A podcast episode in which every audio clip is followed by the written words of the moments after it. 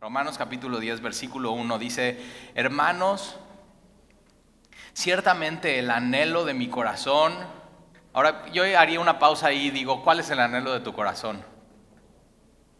Y, si alguien ha orado por ti, y normalmente en tu cumpleaños, ¿no? Oran por ti, Señor, dale a Talí el anhelo de su corazón.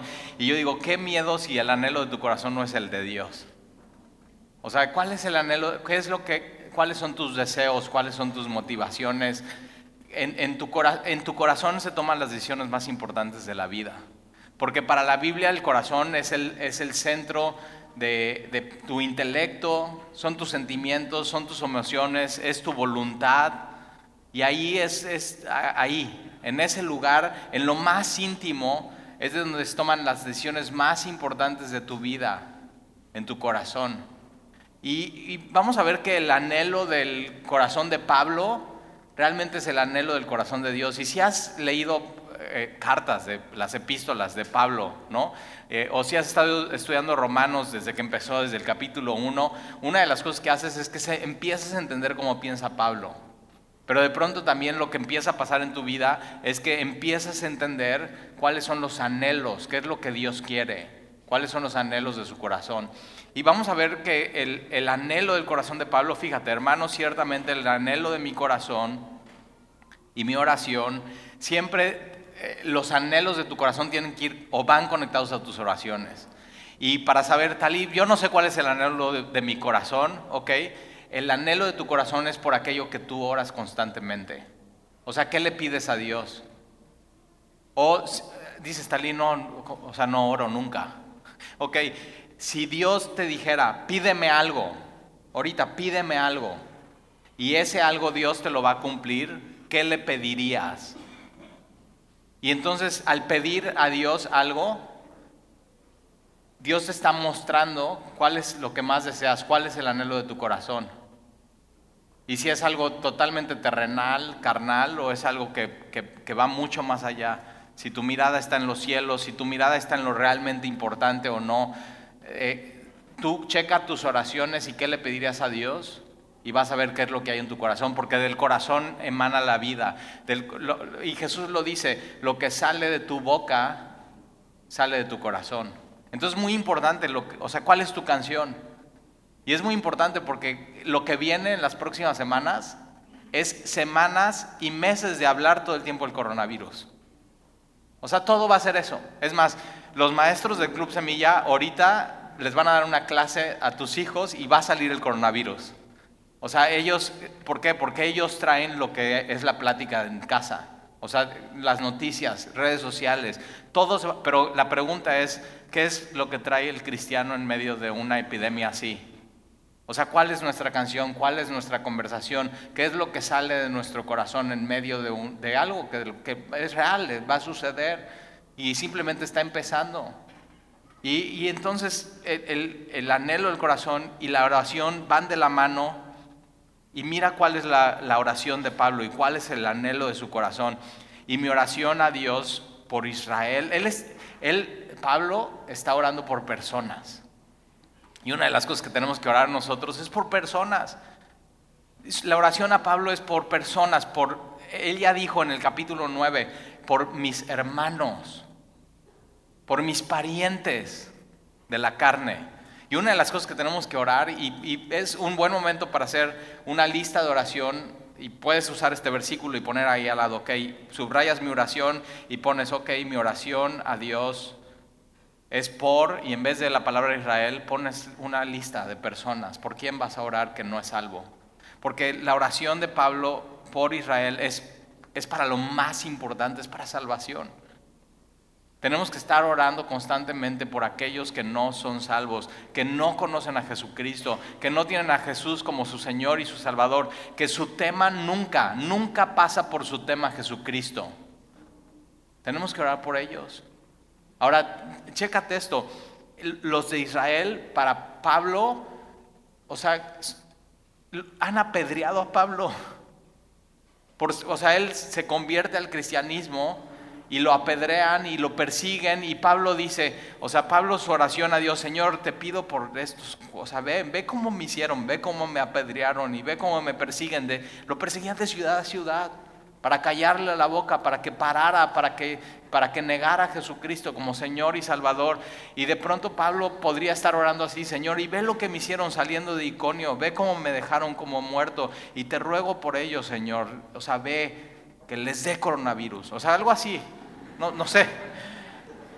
Y él no está orando así, él está diciendo, Señor, lo que ellos necesitan. Ni siquiera Él está diciendo que paren de perseguirme, que paren de apedrearme. Él está diciendo, Señor, te pido por ellos para salvación. Y es el corazón de Dios. Dios no quiere que nadie se pierda. Dios no quiere que nadie de tus familiares se pierda. Dios quiere que todos procedan al arrepentimiento, que todos se conviertan, que todos crean en Jesucristo. Ese es el corazón de Dios, así está palpitando el corazón de Dios. eso es el Evangelio. Y tienes que tú decir, Señor, dame ese corazón por ellos. Y tienes que estar orando y ora y ora y ora un poco más. O sea, si tu esposo no es creyente, ora por él. Sandy en la mañana, eh, siempre tenemos estas pláticas en la mañana de domingo, y está diciendo, mi, amor, es que una mujer se me acercó que pues está pasando una situación muy difícil con su esposo y, ya no sabe qué hacer.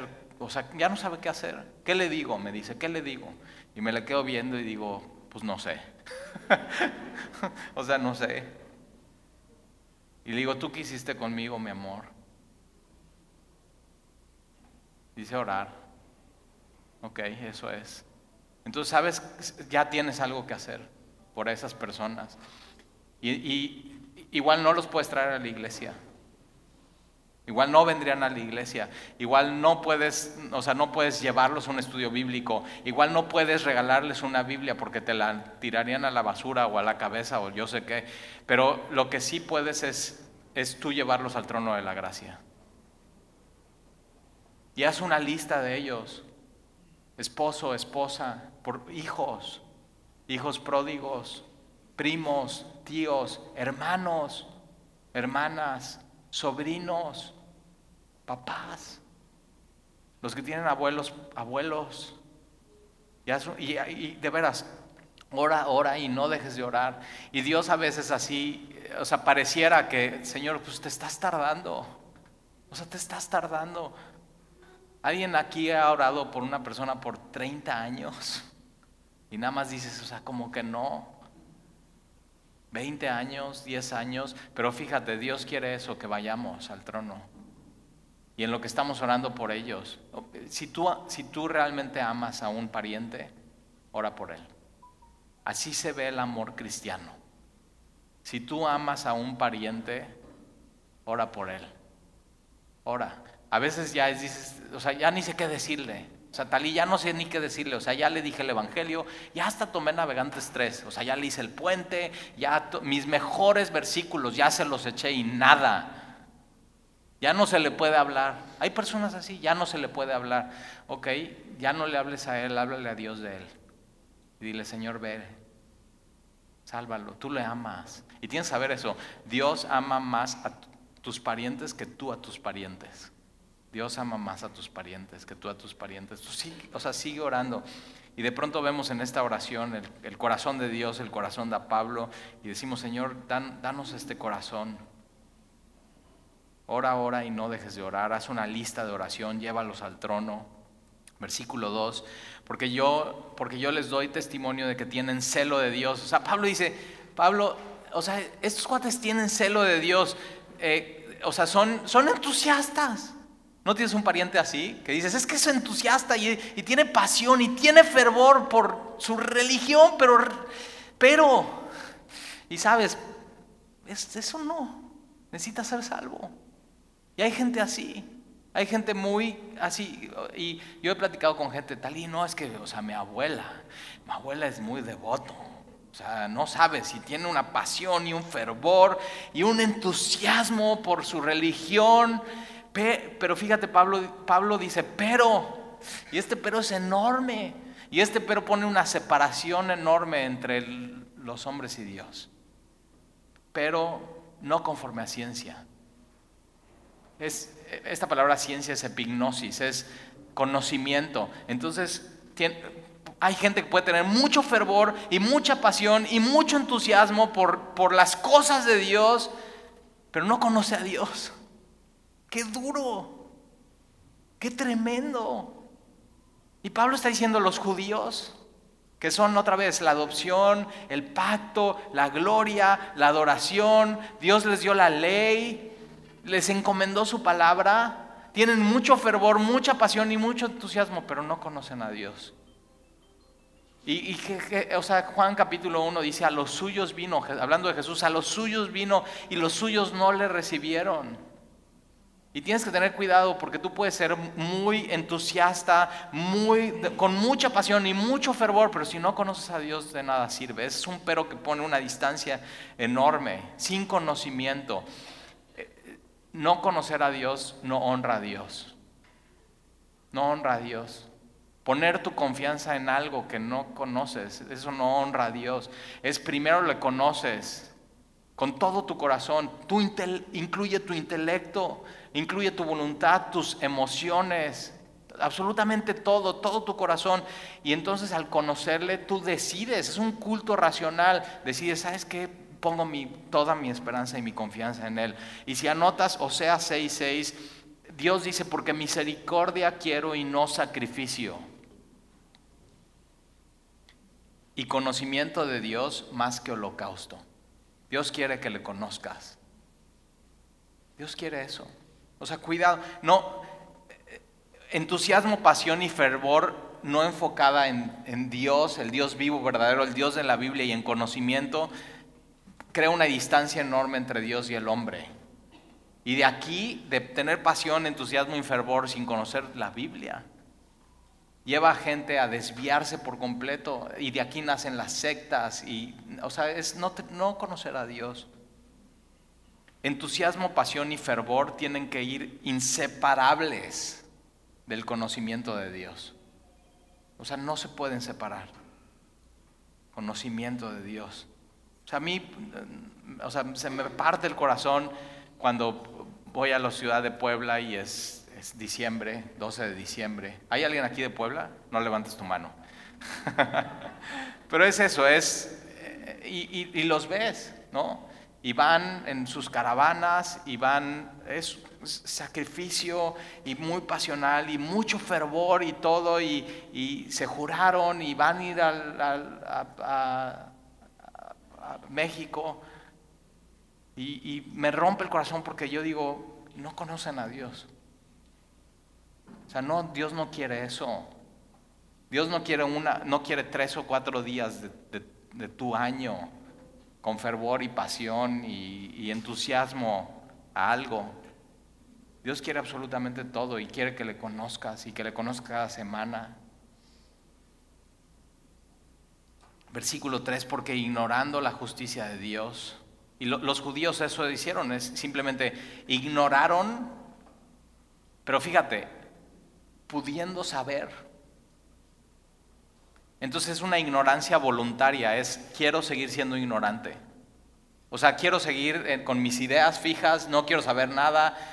Eh, es, una, es ignorancia voluntaria y es lo contrario a conocimiento. Epignosis, eh, ignorancia es agnosis. A es negativo, ignosis, conocimiento y es, por eso hoy la palabra agnóstico está tan de moda. Y, la Biblia dice el Salmo, dice el necio en su corazón no hay Dios. El que dice que no hay Dios es un ateo. Pero el agnóstico es, esto, es pudiendo saber, decides ignorar, no quiero saber, no se puede saber, no me interesa saber y es algo voluntario. Por eso cuando platicas con alguien, ¿no? Y eh, entre los chavos y millennials está muy de moda. ¿Y tú qué eres, ateo? No, no, yo soy agnóstico y se oye muy... Y yo digo... O sea, es, es, decidiste ser ignorante, pudiendo saber. El problema y lo más grave es que si ya tienes varias semanas viniendo a semilla, ya sabes. Y si decides ignorar, ya no es, o sea, e, es voluntariamente ignorar, sabiendo que puedes saber la verdad. Y entonces dice, porque ignorando la justicia de Dios, o sea, no, ignoran la justicia de Dios y cómo Dios da su justicia. ¿Cómo, ¿Cómo, te puedes ser justo delante de Dios? Y es el plan de salvación. El plan de salvación de Dios es que tú y yo no podemos hacer nada para hacernos justos delante de Él, ante sus ojos y ser aceptados por Él y podernos acercar a Él, sino Él resuelve el asunto y manda a Jesucristo, el único que es justo, a vivir una vida que tú y yo no pudimos vivir, a morir una muerte que tú y yo merecíamos morir, y de pronto Él atribuye al que cree su justicia, pero ellos dicen, no, o sea, ese plan no, voluntariamente lo ignoro, no, no, lo, no me importa el plan de Dios para salvación, no me importa. Y ellos ignorando la justicia de Dios, pero no nada más la ignoran, sino procuran establecer la suya propia. Es, un intercambio, es, no quiero tu plan de salvación, Dios, yo voy a procurar lo que yo quiera procurar para tratar de ser salvo y tratar de tener vida eterna. Esto, es fuertísimo, es cambiar un plan por otro. Es, es cuando hablas con una persona y, le preguntas, y tienes, tienes que empezar con preguntas, con, tienes que pensar y decir, ¿qué preguntas le puedo hacer? Y puedes preguntarle, ¿tú cómo crees que una persona puede tener vida eterna.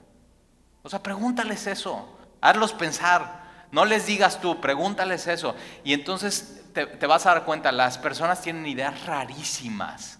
O sea, dices, ¿en serio crees que así puedes tener vida eterna? O le puedes preguntar, a ver, si, si te da coronavirus y te mueres, ¿qué pasa contigo?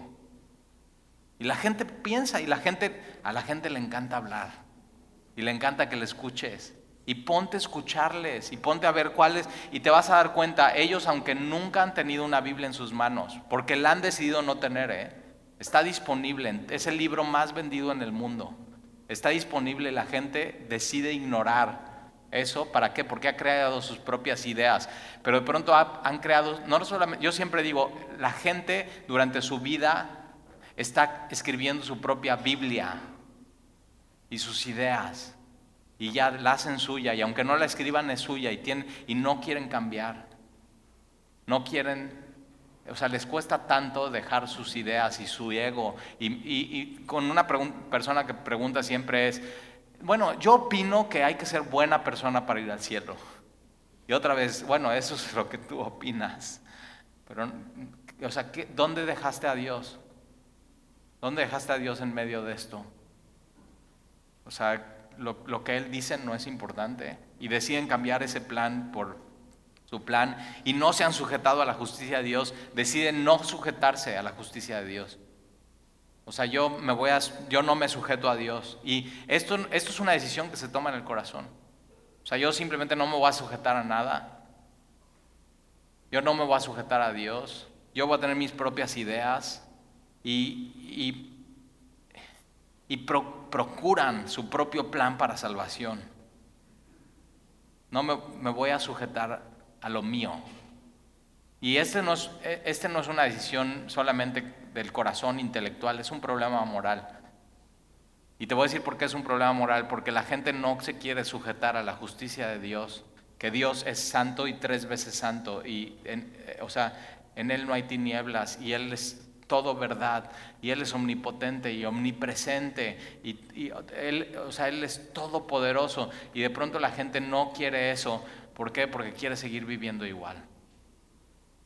No es un problema intelectual, es un problema moral. No me quiero someter a lo que está escrito, no quiero cumplir sus reglas, quiero vivir alejado de Él. Y ahí está. O sea, ese, es el, el, el punto de este tipo de personas, no se quieren sujetar a Dios. Versículo 4, porque el fin de la ley es Cristo. Y, la ley es eso, la ley tiene su cumplimiento en Cristo. El final de la ley es Cristo. Cristo es el que cumplió al final toda la ley. Él vino a cumplir todos los mandamientos, absolutamente todos. Él vino a hacer lo que era imposible para nosotros. El fin de la ley no era que tú pudieras a través de la ley ser salvo, sino la ley ser una guía para llevarte a Jesucristo. El, fin de la ley era, y, fíjate, solamente hablando de 10 pequeños mandamientos, 10, solamente 10 cositas. Ahora, no nada más hay 10, hay más de 600 mandamientos. Pero con 10 tienes. Con 10 cosas, esas 10 no puedo cumplirlas y necesito un Salvador. Necesito al Mesías, necesito a Jesucristo, aquel que sí la pudo cumplir. Entonces el fin de la ley es Cristo para justicia a todo, fíjate, a todo el que cree. La, única manera de ser justos delante de Dios es Cristo, que es el fin de la ley. Y, la, y el medio es la fe, es creer. Lo único que tienes que hacer es creer. Lo único que tienes que hacer es creer. Creer en, Jesús, en lo que Él hizo, en su, en su vida, en sus enseñanzas, en su muerte, en su sepultura, en su resurrección.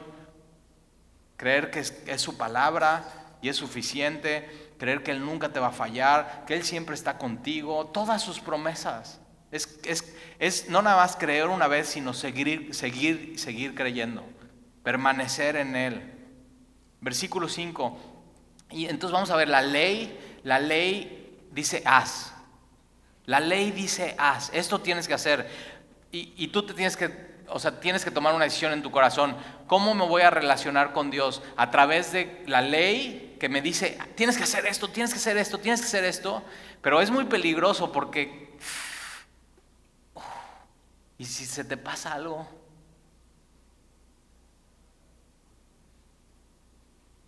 Dice, sí, tal y soy bien olvidadizo. ¿Y si se te pasa algo? Y entonces empiezas a vivir en temor. Y entonces ya no disfrutas esa relación. La ley tiene su lugar. La ley nos enseña quién es Dios y sus atributos. No mentirás. No mentirás. ¿Por qué? Porque Dios es así. Dios no miente. Dios es 100% verdadero. Dios nunca te va a fallar. Dios nunca te va a decir algo que no va a suceder. Dios no falla. Su palabra nunca va a caer en tierra. Entonces fíjate, versículo 5, la ley dice haz, porque de la justicia que es por la ley de Moisés se escribe así. La justicia que viene por medio de la ley, o sea, si tú quieres, yo quiero ser justo por medio de la ley, ¿ok? Esto dice, el hombre que haga estas cosas, ¿qué cosas? Todas, todos los mandamientos. El hombre que haga todos los mandamientos, todas las cosas, vivirá por ellas.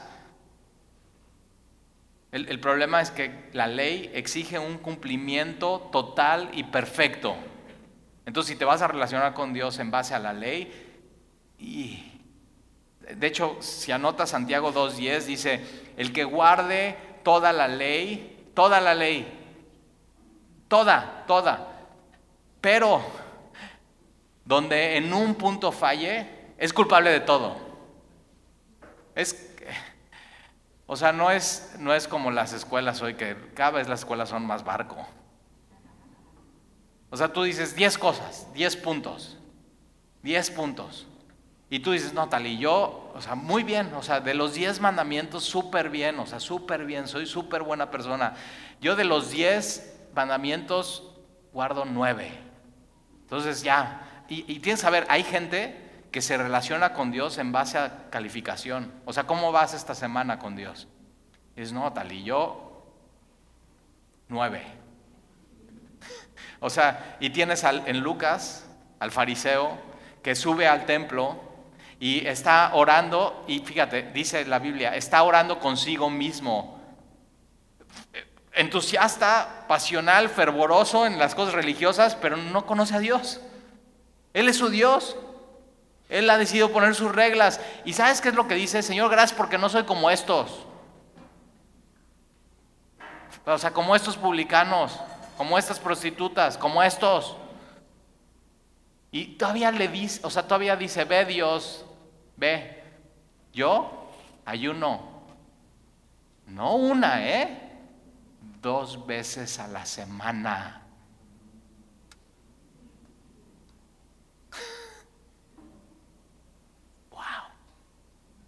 Y doy diezmos de todo lo que tengo. Y no conoce a Dios. ¿Te das cuenta? Él, este fariseo, está diciendo, yo, Señor, soy un casi diez. Pero Santiago dice, si, si una fallas, una, Es como si...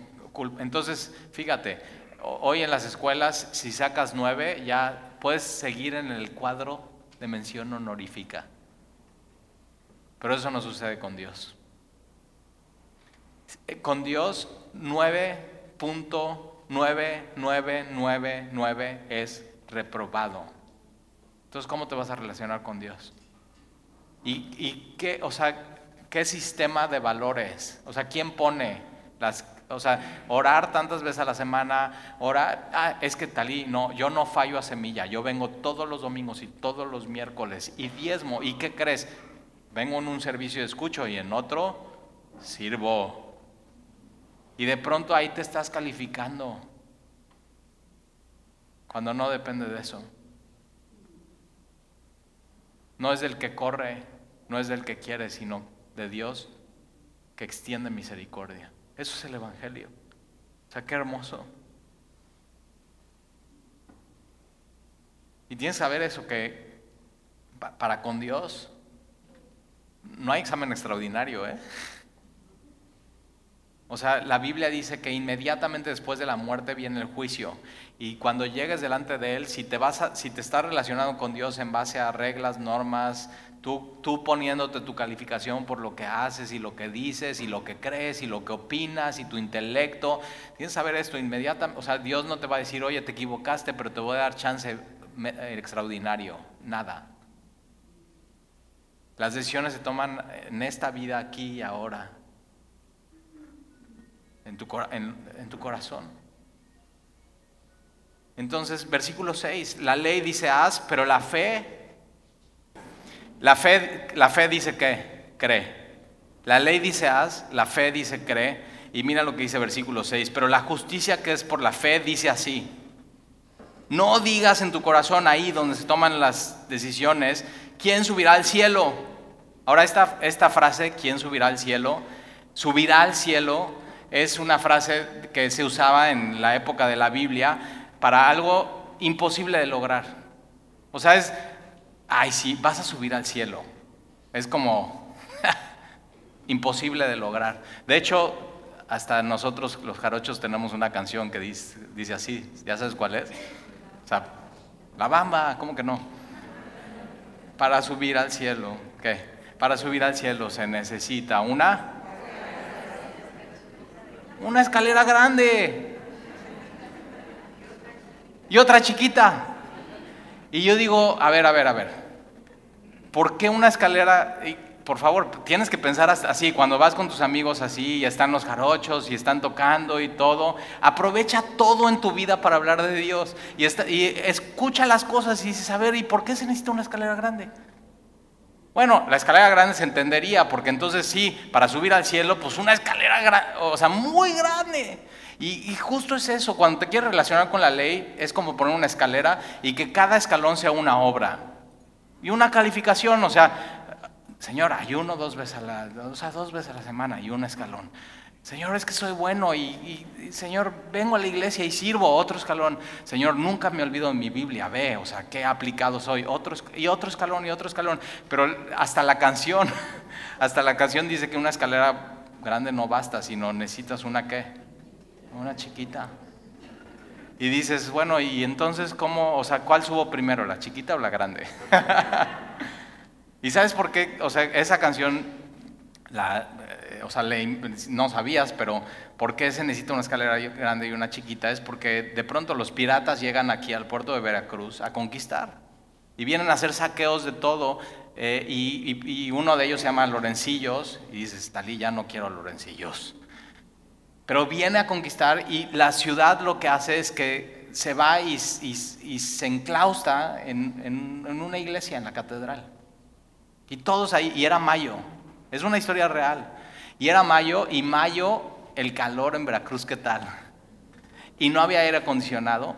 Todo el pueblo en, en, corren y se, se, ocultan allí, se encierran para que no vengan a hacerles daño los, los, eh, los piratas. Y, y de ahí nace esa canción. ¿Por qué? Porque hacía tanto calor, ya no tenían comida, que necesitaban una escalera grande para desde la base de la iglesia llegar a la base del campanario y, dices, Talí, ¿para qué sirve la chiquita? para que del campanario pudieran, de la base del campanario subieran al campanario y de ahí lo que hacían era, se suicidaban. Y justo, justo eso es lo que hace cuando te quieres relacionar con Dios en base a obras. Eso te lleva a la muerte. Nos tenemos que relacionar con Dios en base a su gracia y en base a la fe. Porque la justicia que es por la fe dice, no digas en tu corazón quién subirá al cielo. No se trata de tú queriendo poner una escalera para subir al cielo. No se puede, es imposible. ¿Quién subirá al cielo? La respuesta es nadie. Nadie podemos subir al cielo. Y fíjate cómo dice, esto es para traer Cristo abajo. Fíjate qué pensamiento es, voy a tratar de subir en base a mis méritos al cielo para agarrar a Jesús el Mesías y traerlo abajo y, abrazarlo, como si pudieras hacer eso. Cuando el Evangelio dice completamente diferente, no se trata de tratar tú de subir al cielo para traer a Jesús abajo, sino el Evangelio dice que nadie podía subir al cielo y entonces que el Padre mandó al Hijo a Cristo y extendió su misericordia para nosotros. ¿Sabe qué hermoso? Nadie puede subir al cielo. O versículo 7, o quién descenderá al abismo. No se trata de tratar de subir al cielo o descender al abismo. Es, es, la respuesta es nadie, nadie puede descender al abismo. Esto es para hacer subir a Cristo entre los muertos. Entonces es como si tú trataras con tus obras de, de ir al cielo y traer al Mesías, abrazar al Mesías y cuando Jesús muere tú tratar de ir y tú resucitarlo. En base a tus obras y a tus méritos. Y tienes que saber eso. Quien resucitó a Jesús fue el poder de Dios. No hay nada que tú puedas hacer, pero es el mismo poder de Dios que nos convence, que nos salva y que un día nos va a glorificar. Es el poder de Dios que nos perdona. Entonces me encanta eso. ¿Quién subirá al cielo? Nadie. ¿Quién bajará al abismo? Nadie. Versículo 8 más. ¿Qué dice? ¿Qué dice quién? La escritura. Por todos lados está escrito, más qué dice la Biblia, no importa lo que tú pienses. Hay gente que dice, sí, no, o sea, para subir al cielo se necesita una escalera grande y otra chiquita de paso. Y la respuesta es no. Y hay gente que cree esas cosas, pero ¿qué dice? Lo importante es lo que dice la Biblia. Y tú tienes que decidir en tu corazón, aquí, hoy, donde está tu intelecto, tu actitud, tus sentimientos y tus emociones. Tú tienes que decir aquí, voy a creer la verdad, pase lo que pase. Y así lo hicieron los apóstoles. Voy a creer la verdad, pase lo que pase. Pablo, voy a creer la verdad, aunque me apedreen, aunque me persigan, aunque me digan de mi propia nación y me odien, hereje traicionero. Y, como cristianos tenemos que pintar nuestra raya, decir, esto soy. Y tiene un costo. Y sabes, al principio, cuando te conviertes, o sea, piensas que todos te van a amar y te, o sea, ya, bienvenido, ¿no? Un cristiano más en el universo. Y te das cuenta, poco a poco, cuando pintas tu raya, en México, cuando pintas tu raya, esa raya se va haciendo más pequeña, más pequeña, más, y va apretando. Y tienes que tomar una decisión, no importa lo que pase y no importa qué tan apretada se ponga esa raya, yo creo en la verdad y abrazo la verdad y amo la verdad. Más qué dice la Biblia. Esto es que me encanta eso, más qué dice la Biblia cerca de ti está la palabra, cerca. por las obras está lejos, al cielo, al abismo, y es imposible y nadie puede hacerlo, pero por fe es cerca. Está, o sea, Dios en el Evangelio se hace accesible. Está, está más cerca de lo que piensas. Está así, tan cerca como como poner tu mano así sobre algo, así, a una mano. De, de, hecho, tan cerca se hace Dios a nosotros que el Padre envía a su Hijo. Dios, Dios el Hijo encarnado, a habitar entre nosotros. Y de hecho, Juan, el apóstol, Juan sabía, cuando yo pongo mi mano en Jesús, Estoy poniendo mi, y extiendo mi mano y está cerca. Cuando pongo mi mano en Jesús, en su hombro, Él sabía, estoy poniendo mi mano en Dios mismo. Dios con nosotros. Entonces tienes que saber, está cerca. Más cerca de lo que piensas. Cerca de ti está la palabra. El, Evangelio no se trata de que tú te acerques a Dios en base a tus méritos, en base a tu entusiasmo, en base a tu pasión y en base a tu fervor. Se trata de que Dios se acerca a ti por medio de Jesucristo. Qué, hermoso. Cerca de ti está la palabra, en tu boca y en tu corazón. Tiene que ver mucho dos miembros, tu, tu boca. ¿Por qué? Y está conectado a tu corazón. Lo que sale de tu corazón o sea, va a tu boca. O sea, ¿cuál es tu tema? ¿Cuál es tu conversación? Tu boca y tu corazón están conectados. Esta es la palabra de fe que predicamos. Y, este versículo lo han sacado de contexto y ya, palabra, movimiento de palabra de fe. O sea, lo que digas y lo que declares y lo que decretes, eso se va a cumplir. Y yo digo, eso no, o sea, eso no es bíblico.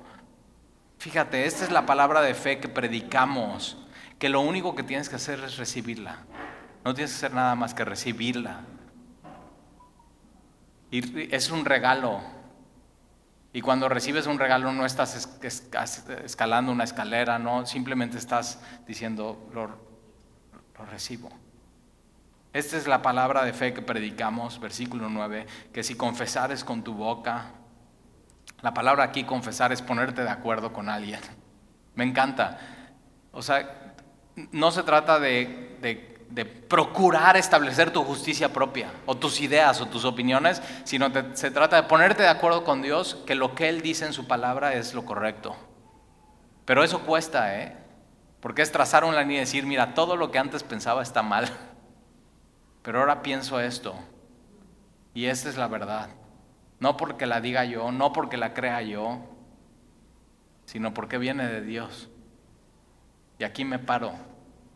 Martín Lutero, en el año 1500, él dice, aquí estoy, delante de la Iglesia Católica, y dice, aquí estoy, esta es mi postura y que me ayude Dios. Y no era porque era su postura, sino porque era la postura bíblica. Él agarra una Biblia, la traduce y dice, o sea, esto es, esto es, esto Él quería que la Biblia la tuviera gente común y corriente como él que la gente no se tratara de fervor, de sacramentos, de entusiasmo, sino se tratara de conocer a Dios. Eso es lo que Dios quiere, que le conozcas. Y, lo que te pasa es que cuando empiezas a conocer a Dios, te acercas, porque te das cuenta quién es Él y su amor por ti, y su ternura, y su cuidado, y su compasión. Entonces, si confesares con tu boca que Jesús es el Señor, ahora, de esto se han hecho también, ¿alguna vez has escuchado esto de la oración del pecador? O sea, que alguien te dice, bueno, ¿tú, tú ya recibiste a Jesús como tu Señor y tu Salvador. Y te preguntan eso por este versículo, porque aquí dice que si confiesas con tu boca que Jesús es el Señor y crees en tu corazón que Dios se levantó de los muertos, serás salvo. Entonces, lo que tienes que hacer para ser salvo es hacer una oración. ¿Y cómo? ¿No dijimos que no se trata de hacer algo? Y te das cuenta, nos encanta y de pronto nada más le estamos dando la vuelta. Es que tienes que hacer, tienes que hacer esto, tienes que hacer esto. Cuando la Biblia dice, no, no, no, no se trata de quien corre y quien quiere, sino de Dios que tiene misericordia. Y, y quien, quien recibe este versículo no está pensando lo que piensan hoy, de que lo único que tienes que hacer es recibir a Jesús en tu, y confesar con tu boca. No, no, no. Lo, para ellos, fíjate, para ellos su boca está conectada a su corazón y confesar que Jesús es el Señor, Jesús es curios. Y al César en Roma se le decía, el César es curios, curios César. y no había nadie más poderoso y no había nadie con más autoridad y a nadie le debías alabanza y lealtad más que al César. Y tú como romano, decir, César no es curioso. César no es mi Señor. Mi Señor es Jesús. Era pintar una raya que se hacía pequeña y pequeña y de pronto, o sea, podías perder tu ciudadanía romana. Te podían venir a decir, si no confiesas que César es el Señor, te vamos a espada. Y tú tenías que tomar una decisión. Ve, tan diferente a una, una eh, confesión en una iglesia, tan diferente. Pero fíjate cómo está conectado tu corazón a tu boca. Y como judío, decir que Jesús es Señor es decir que Jesús es el, término Señor en, en el Antiguo Testamento es Dios. O sea, como judío decir que Jesús es Dios, o sea, maldito. No podías entrar a la sinagoga, eras perseguido y hasta como Pablo, apedreado. O sea, tenías que pintar una raya. Y eso es lo que está diciendo el texto. Como creyente tienes que pintar una raya y durante la semana lo que sale de tu boca tiene que ser Jesús es mi Señor. Jesús es mi Salvador y tenemos una gran oportunidad con lo que se viene ahorita. Porque esto del coronavirus no va a parar aquí, ¿eh? esta semana. o sea, viene, viene, viene, viene. ¿Y cuál va a ser tu canción? ¿Cuál va a ser tu tema? Vas a aprovechar todo esto para decirles a los demás, Jesús es Señor, Jesús es soberano, Jesús está sobre todo. Y fíjate, si confesares con tu boca que Jesús es Señor y creyeres en tu corazón que Dios le levantó de los muertos, serás salvo. Van de la mano, ¿eh? Porque hay gente que dice, no, yo en mi corazón ya creí, pero yo no le he dicho a nadie que soy cristiano. Y yo digo, no, o sea, justo Dios nos quiere usar para que todo el mundo sepa que somos cristianos y que amamos a Dios y que Jesús es nuestro Señor. Una de las cosas que recomendamos es siempre que vayas a un lugar nuevo, con un nuevo grupo de estudio, con unas nuevas amigas, un club nuevo, un trabajo nuevo, lo primero que tienes que hacer es decir, pintar tu raya, soy cristiano. Porque entre más tiempo pase, más difícil va a ser. Eh, hace poco me metí a un, curso que duró un año y te prestaban el micrófono, era un auditorio así, 43 empresarios, te prestaban el micrófono y tenías que decir quién eres, en qué eh, empresa trabajas, eh, y algo, que quisieras decir. Era algo rápido, ¿no? Y entonces ya sabes, le dan el micrófono al de acá y entonces, ah, yo soy tal empresario y trabajo en tal empresa y mucho gusto, qué bueno que estoy aquí, no sé qué. Y le pasa el micrófono al próximo, yo estaba como por acá y yo todo el tiempo así, Señor, ¿qué digo? O sea, que, imagínate que te den el micrófono a un cristiano con todos no cristianos, qué gran oportunidad. Y tienes que todo el tiempo estar pensando, si me dan el micrófono, ¿qué voy a decir? ¿Estás listo? Y llega el micrófono así a mi lado y todos están primero, nombre, ¿no? ¿De qué familia son? Ah, y todos, ah, gran familia, ¿no? y, empresa, ah, tal empresa. Y yo así nada más dije, yo soy talí, ni dije mi apellido, nada, cero, y soy un pastor cristiano. Y ya, Estoy aquí, cualquier cosa, estoy a sus órdenes. Pasé el micrófono.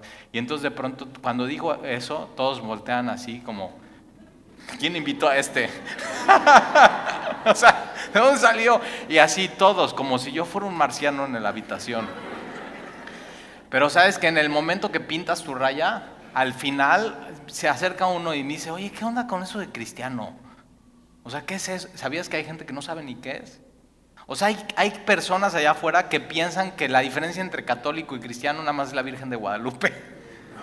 Y yo digo, no, o sea, y, cuando alguien venga y diga eso, siempre sale, ¿eh?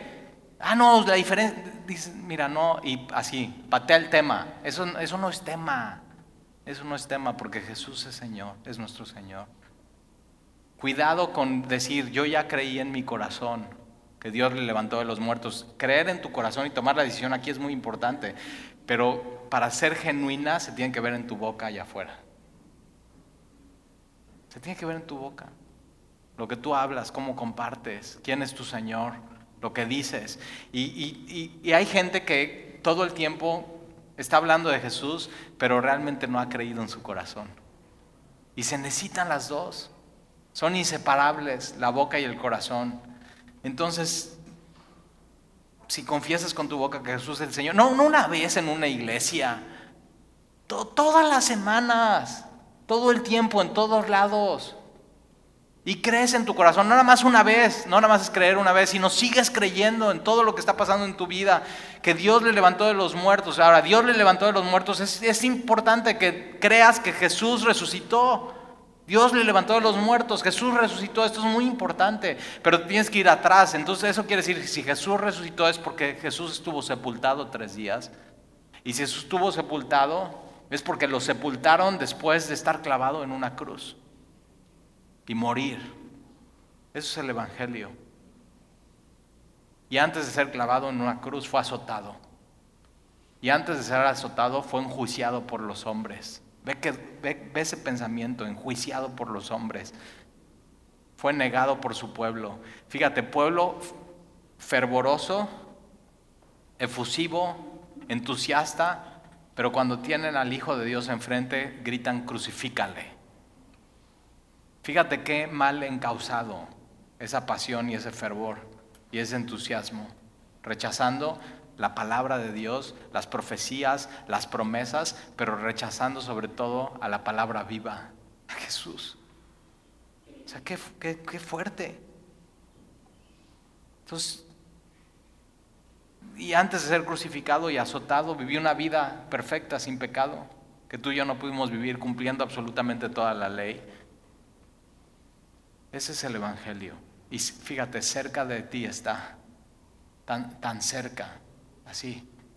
No hay que subir al cielo, no hay que poner escaleras, no hay que bajar al abismo, cerquita así, mira, que puedes leer tan cerca. Y hay gente que está tan cerca. Hay el libro más vendido en el mundo y tan cerca. Y dices, es que mi abuelita es muy devoto. Y digo, sí, y tan cerca y cuando la ha leído. Entonces siéntate con ella y di, abue, y una de las cosas que me encantan de los abuelitos, así me, encanta, es que ya, o sea, ya están abiertos a todo. Y, ya vas con ellos y les dedicas una hora y para ellos es oro. Dedícales tiempo. Y te voy a platicar una historia, abue. Te voy a hablar de Jesús de Nazaret. Y háblale la verdad y háblale la Biblia. De pronto, a esas edades, para ellos es muy fácil desprenderse de, todo fervor y de todo devoto y de todo así. Y si sea así, sí, abue, ¿te gustaría tener su justicia y no la tuya propia? ¿Te gustaría que fuera no con una escalera y por hacer cosas? Porque ya las abues ya ni pueden ir a la iglesia. Me encanta eso de esa edad, así. Ah, ya ni puedes ir a la iglesia, ya no puedes tomar los sacramentos, ya no, ya estás aquí. Pero ¿qué tal si puedes conocer a Dios vivo y verdadero a través de su Hijo? Qué gran oportunidad. Cerca. Eso es el Evangelio. Versículo 10. Porque con el corazón se cree para justicia, el corazón otra vez, pero con la boca se confiesa para salvación. Otra vez, aquí, aquí, aquí se tratan los asuntos de la vida, en el corazón, tu intelecto, emociones, voluntad, pensamientos, sentimientos, actitudes. Aquí, en tu corazón, aquí, se determina tu destino. ¿Ya lo determinaste?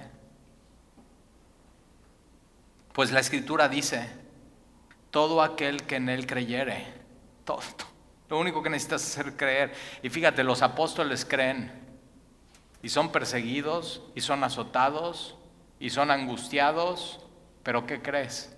Trastornaron al mundo. Pinta tu raya. o sea, decide. Todo aquel que en él creyere no será avergonzado. El plan de Dios para salvación no te va a fallar. O sea, no te va a fallar. No si tomas esa determinación en tu corazón, no te vas a equivocar. El que creyere en Él no será avergonzado.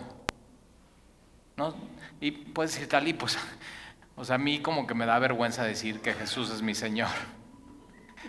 O sea, puede ser que te dé vergüenza, puede ser que te avergüencen, puede ser que te hagan sentir mal, pero tienes, al final, al final, el plan de salvación no te va a avergonzar.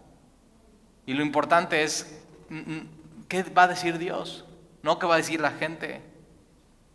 Dios, Llevo caminando un poco más de 11 años con el Señor y no he encontrado nada, nada en Él, nada en Él que yo pueda decir, Dios me va a fallar. No he encontrado tache, no he encontrado mancha, no he encontrado nada. O sea, su, palabra, todo... ¿Alguien te ha fallado en esta vida? O sea, ¿te ha fallado alguna vez tu coche? ¿Te ha fallado un amigo?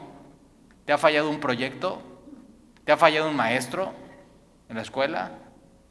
¿Te ha fallado tu esposa? ¿Te ha fallado tu esposo? Tienes que saber esto. Dios no falla. Dios no te va a fallar. Tienes que confiar en Él. Y a veces es más fácil hacer cosas. Ayunar dos veces a la semana. Venir a la iglesia. Diezmar. A veces es más fácil hacer cosas que confiar que Dios no te va a fallar. Batallamos con incredulidad. Pero si tú crees en Él no serás avergonzado. Versículo 12, porque no hay diferencia entre judío y griego. El plan de salvación es, no importa tu trasfondo. O sea, si, si, eras satánico, no importa, es la misma manera de ser salvo. Si eres eh, musulmán, misma manera de ser salvo. Si eres budista, misma manera de ser salvo. Para todos es la misma manera, porque no hay diferencia entre judío y griego, pues él mismo que es Señor de todos es rico para con todos los que le invocan, porque todo aquel que invocare, me, me encanta esta palabra, invocar a Dios. ¿Qué es invocar? Es decir, Señor, sálvame. Señor, ayúdame es clamar a Él y decir, Señor, te necesito, porque todo aquel que invocare el nombre del Señor, no importa qué trasfondo seas, será salvo. Versículo, versículo 3 es muy importante. Todo aquel que invocare el nombre del Señor será salvo. Ahora vamos a terminar el Salmo 91, por favor. Vamos a terminar en Salmo 91. Salmo está casi a la, a la mitad de tu Biblia. Salmo 91. Y no sé si te acuerdas, hace, hace no 10 años, 11 años fue eh, la epidemia H1N1. ¿Alguien se acuerda de eso? 11 años.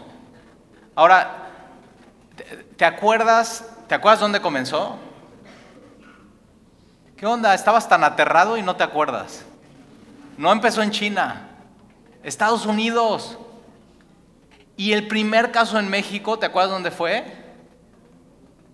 Ya ni te acuerdas. Veracruz. Dices, no, Tali, eso ya me asustó. y una de las cosas que yo me acuerdo es que justo yo me había convertido al, al Señor.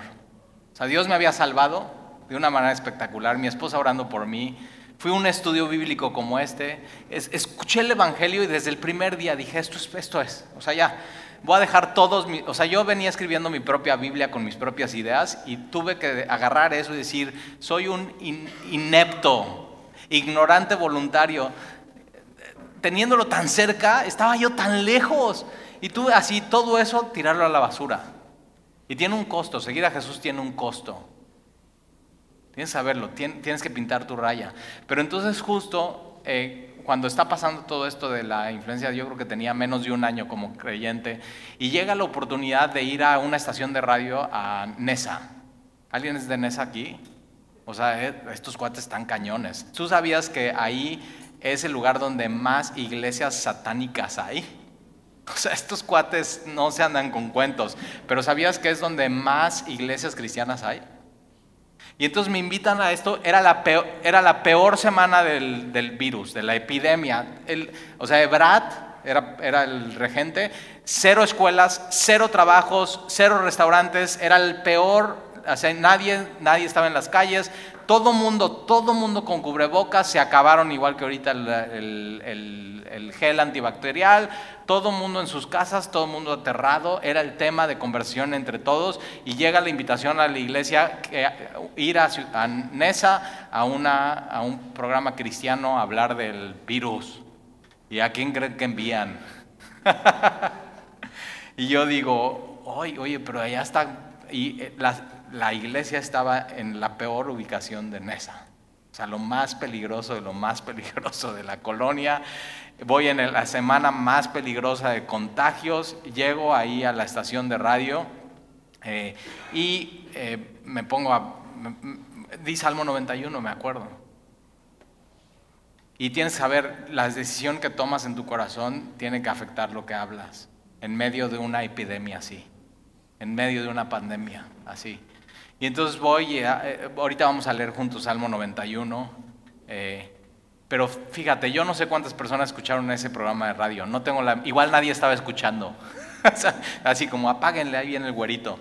O sea, no, no sé, no sé cuántas personas, pero lo que sí sé es que cuando yo estaba animando a la gente, a confiar en Dios en medio de eso, Dios me marcó y grabó este salmo en mi corazón.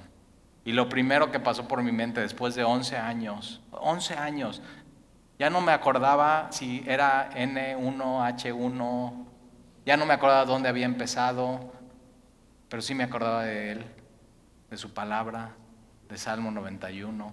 Y eso es lo que tú y yo tenemos que tener, la palabra de Dios que nunca falla. Y una de las cosas que, me pasa es que estaba en la estación de radio en una calle, en una de las calles más peligrosas de, esa colonia, eh, y mi coche lo estacioné por acá. Y entonces estoy platicando con uno, un pastor y un cuate que estaba ahí en la estación de radio. Y el cuate me dice, no, o sea, aquí está, le digo, oye, ¿cómo está la cosa por aquí, ser cristiano, por estos rumbos? me dice, no, no, está cañón, o sea, es donde más iglesias de satánicas hay, hay brujería y hechicería y todo eso. Están pesados tal y, y súper peligrosa la colonia. Es más, el otro día yo iba saliendo de mi iglesia, así me platicaba, iba saliendo, que está por acá, iba caminando en la esquina que está por acá, y donde está mi coche, ¿ok? Y entonces vienen tres cuates satánicos con cuchillos y solamente por ir cargando mi Biblia me empezaron a apuñalar, así puñalada tras puñalada tras puñalada. lo único que pude hacer es hacerme bolita y en lo que estaba haciendo bolita me puse a orar. Dije, Señor, protégeme. Señor, cuídame. Y entonces dice que después de darles así, sin misericordia, puñalada tras puñalada, Él se para, está totalmente ensangrentado, piden una ambulancia, llega al hospital y checan, lo, tratan y ninguno de los cuchillazos dio en un órgano vital. Y así se levanta la playera y yo así. Y digo, ¿por dónde dices que fue? Acá, adelantito. Y entonces yo traigo mi Biblia, Salmo 91, y digo, o sea, nada más por ir por tu así con tu Biblia, así, ay, ¿me cuidan mi Biblia? Mira lo que dice Salmo 91. El que, abriga, el que habita al abrigo del Altísimo morará bajo la sombra del Omnipotente. Fíjate dónde, dónde es nuestra cuarentena. Aquí. En la sombra del Omnipotente. Ahí, vas, ahí tienes que estar como cristiano en lo, que, en lo que venga, en lo que Dios tenga. Tienes que tener una relación personal con Dios, tienes que conocerle. Tienes que conocerle como aquel que abriga, que mora bajo la, o sea, bajo la sombra de quien te vas a poner en medio de todo eso. Diré yo a Jehová, esperanza mía y castillo mío, mi Dios en quien confiaré. Él te librará del lazo del cazador, de la peste destructora. Y fíjate, las, las pestes y las epidemias y las pandemias cambian de nombre, pero Dios es el mismo. Dios es el mismo con sus plumas te cubrirá.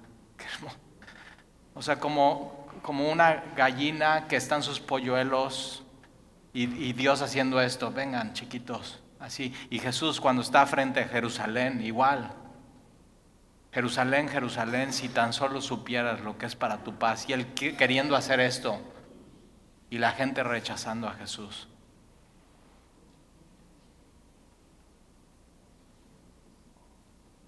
con sus plumas te cubrirá. Por eso ahí es, Él es nuestro tapabocas. En Él estamos seguros. Y debajo de sus alas estará seguro. Escudo y adarga es su verdad. Fíjate la verdad. Eso es lo que tenemos que tener en nuestro corazón. Eso es lo que tiene que salir por nuestra boca. Va a haber miles de oportunidades que le puedas hablar a Jesús en medio de la epidemia en México. O sea, todos van a traer ese tema. Vas a poder llegar a donde llegues el lunes, mañana, y, todos van a traer el mismo tema. ¿Tú qué tema vas a traer? Y puedes decir, oye, ¿qué onda con el coronavirus, verdad? Y, que Dios te dé palabra. ¿Cuál es, o sea, ¿qué va a salir de tu boca? No temerá el terror nocturno, ni saeta que vuele de día, ni pestilencia que ande en oscuridad, ni mortandad que en medio de día destruya. Caerán a tu lado mil. Dice Talí, ahorita nada más hay cuatro. Espérate. Y diez mil a tu diestra, mas a ti no llegará. Ciertamente con tus ojos mirarás y verás la recompensa de los impíos, porque has puesto a Jehová que es mi esperanza, al Altísimo por tu habitación. No te sobrevendrá mal, ni plaga tocará tu morada, pues a sus ángeles mandará acerca de ti que te guarden en todos tus caminos. En las manos te llevarán para que tu pie no tropiece en piedra. Sobre el león y el áspid pisarás, hollarás al cachorro del león y al, al dragón, por cuanto en mí ha puesto su amor. Yo también. Algo pasa en el versículo 13 y el 14 que Dios empieza a hablar. Y, fíjate, ve qué hermoso, por cuanto en mí ha puesto su amor, y eso es, aquí, aquí se toma la decisión, ¿cuál va a ser tu anhelo en medio de esto? ¿Tu salud, tu seguridad o Dios? Señor, tú a donde me lleves, ahí voy a ir y voy a estar bien. Tú dime, Señor, que el temor no sea mi guía, sino seas tú. En, en, en Roma, cuando había epidemias, los paganos huían y los cristianos se quedaban. ¿A qué? A dar esperanza, a atender a los enfermos. Tenemos, tenemos algo que el mundo no tiene. Es el nombre de Jesús. Entonces aprovecha. Por cuanto en mí ha puesto su amor, yo también lo libraré. Le pondré en alto por cuanto ha conocido mi nombre. Conocido, fíjate. Me invocará y yo le responderé. Todo aquel que invocar en el nombre del Señor será salvo. Me invocará y yo le responderé. Con él estaré yo en la angustia. Y miras, Dios sabe, se vale estar angustiado. Pero aún en tu angustia, Él está contigo. Él, va a estar con nosotros. Lo libraré y le glorificaré los saciaré, de larga vida, le mostraré mi salvación. Y vimos en Romanos 8, si Dios permite que alguno de nosotros, Él guiándonos, nos dé coronavirus, tienes, que saber algo, todos nos vamos a morir. O sea, todos van a morir de algo. Pero tienes que saber que al cristiano ni siquiera el coronavirus nos puede separar de su amor. Entonces, ¿cómo va a ser tu pensamiento durante las próximas semanas? ¿Cuál va a ser tu canción? ¿Cuál va a ser tu tema? ¿Oramos? Señor, te damos gracias por tu palabra. Y gracias, Señor, porque tú permites que nos reunamos y podamos ubicarnos, Señor, en medio de un México que se dice fervoroso y entusiasma de las cosas religiosas, pero no conocen a Dios. Señor, nos duele profundamente el corazón, pero te pedimos, Señor, que tú uses hasta esto, esta epidemia de coronavirus, para acercar más gente a ti. Que no sepan a dónde correr, que no sepan dónde esconderse y que puedan ver en Jesús tus alas, tu protección y tu sombra tu bendición. Y mientras tanto, Señor, yo te pido por cada uno de los que estamos aquí, que hagas resplandecer tu rostro sobre nosotros, que pongas paz en nuestro corazón y aún en medio de la angustia. Señor, sepamos que tú estás con nosotros y que nada nos puede separar de tu amor. Que durante la semana, en medio de noticias y memes y twitters, y noticias de la mañanera. Señor, tú puedas llenar nuestro corazón de tu palabra para que durante la semana podamos hablar de que Jesús es el Señor. Él está sentado en su trono, nada se le ha pasado y tú aún en medio de esto, tú puedes usar esto para acercar más mexicanos a que te conozcan. Señor, te pedimos por nuestra nación. Te pedimos por nuestras familiares, te pedimos por nuestros amigos que no te conocen, te pedimos por todos aquellos que aún pensando que son fervorosos y religiosos, están muy alejados de ti, Señor. Te rogamos que los salves. Y si tú quieres usarnos, Señor, te suplicamos que nos uses. Y que nos des palabras, Señor. Y que aún en medio de esto, en 10 años nos estemos acordando la palabra que nos diste. Esa es la palabra, Señor, que, que predicamos. Que Jesús es el Señor y que Jesús vive y que reina y que resucitó de los muertos. Llénanos, Señor, hoy de tu espíritu a cada uno de nosotros, para que no haya temor en nuestros corazones y podamos llevar ese amor allá afuera. Te lo rogamos, Señor, en el nombre de Jesús. Amén.